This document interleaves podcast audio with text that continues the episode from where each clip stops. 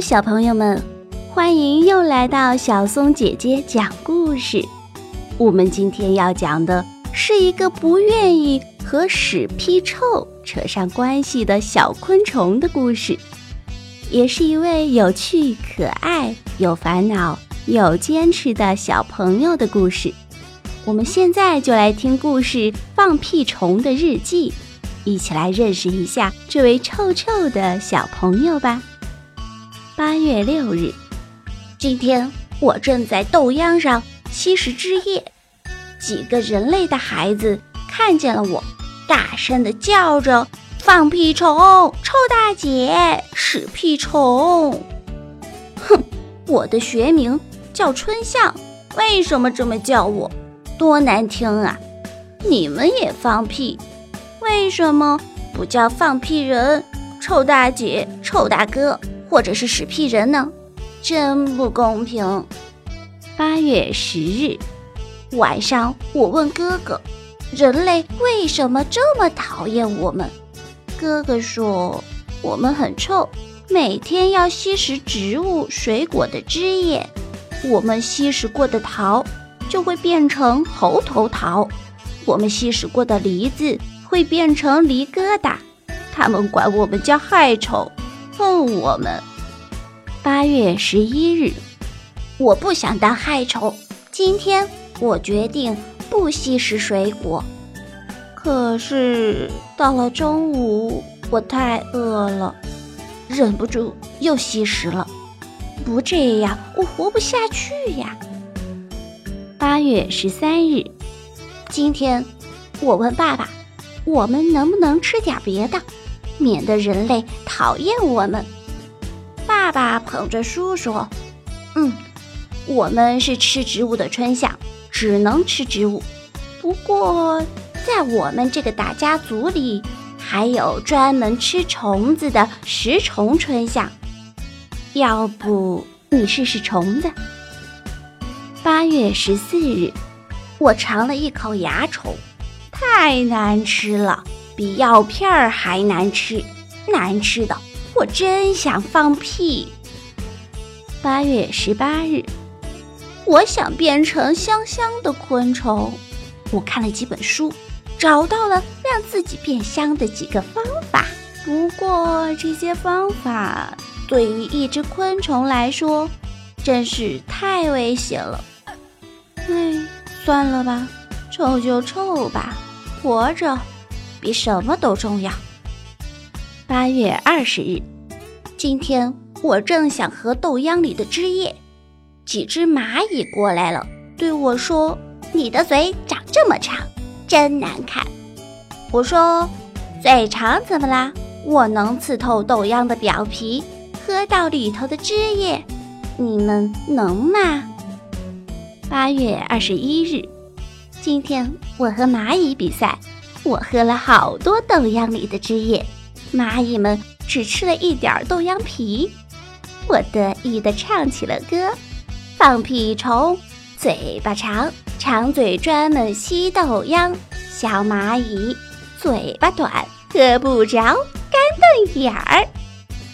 八月二十三日，我问爸爸：因为老放屁，我们很臭，我们不放屁好不好？爸爸对我说。不放是不行的，哪一天一定会让我知道放臭屁的重要性。八月二十四日，今天爸爸带我走进了草丛，一只螳螂挥舞着大刀向我们冲了过来。爸爸说：“别怕，看着啊，爸爸要开炮了。”他把腿往地上一挺，屁股对准螳螂，噗，放了一股臭气。射程有三十厘米，螳螂没命的逃走了。八月二十七日，我们放屁虫有屁，这是我们保护自己的武器。我虽然是只小昆虫，但是我很了不起，我很得意。噗噗噗，用我的臭屁去打蜘蛛、打螳螂、打平腹小蜂、打蚂蚁、打蝴蝶，还放屁去熏弟弟和妹妹。弟弟妹妹都说要教训教训我，哼！九月七日，我终于知道什么叫做教训了。弟弟妹妹请来了两只黄鼠狼，让我和黄鼠狼比谁的武器更厉害。弟弟妹妹躲得很远，我刚要发射臭屁，噗噗，两只黄鼠狼抢先发射了臭屁，我被熏晕了。弟弟妹妹把我抬回家，七天后我才醒过来。我知道了，山外有山，天外有天，永远不要以为自己的屁最厉害。九月八日，今天。爸爸把我和弟弟妹妹叫到书房，给我们每个人一张图片，说：“我们的天敌有黄金蚁、平腹小蜂、螳螂、蜘蛛，见到它们，你们才可以防卫和进攻，不能乱放屁。”九月十一日，今天是我们家最忙的日子，爸爸邀请所有的亲戚来我们家过放屁虫节。爸爸妈妈准备了好多水果，豆秧、花蕾、嫩叶，还准备了好多小虫。我问：“准备这么多，吃得完吗？”爸爸拿出了一张大大的地图，他说：“你看，在地球上，我们春象有三万多种，在中国就有三千多种，比人类的种族多多了。”九月十二日。一大早，客人都来了。这是全世界最大的放屁虫的聚会。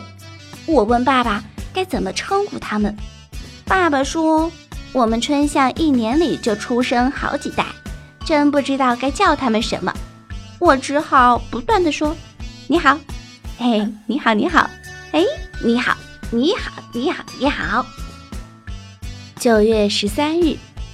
今天几只平腹小蜂来偷袭，噗噗噗噗噗噗！我和哥哥们向他们开了炮，虽然大家吓了一跳，可是没关系。爸爸说：“哈哈，大家别介意，这是我们放屁虫为了庆祝欢聚放的礼炮。”今天放屁虫的日记讲完啦。这只可爱率真的放屁虫，因为爱放臭屁而受到他人的讥讽。就像平时生活中，我们偶尔也会感受到别人对自己是否认同、是否接纳。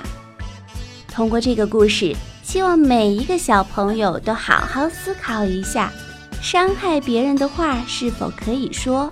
伤害别人的事是否可以做？学会尊重他人，爱护同伴。就会有一段更快乐的时光。我们明天见。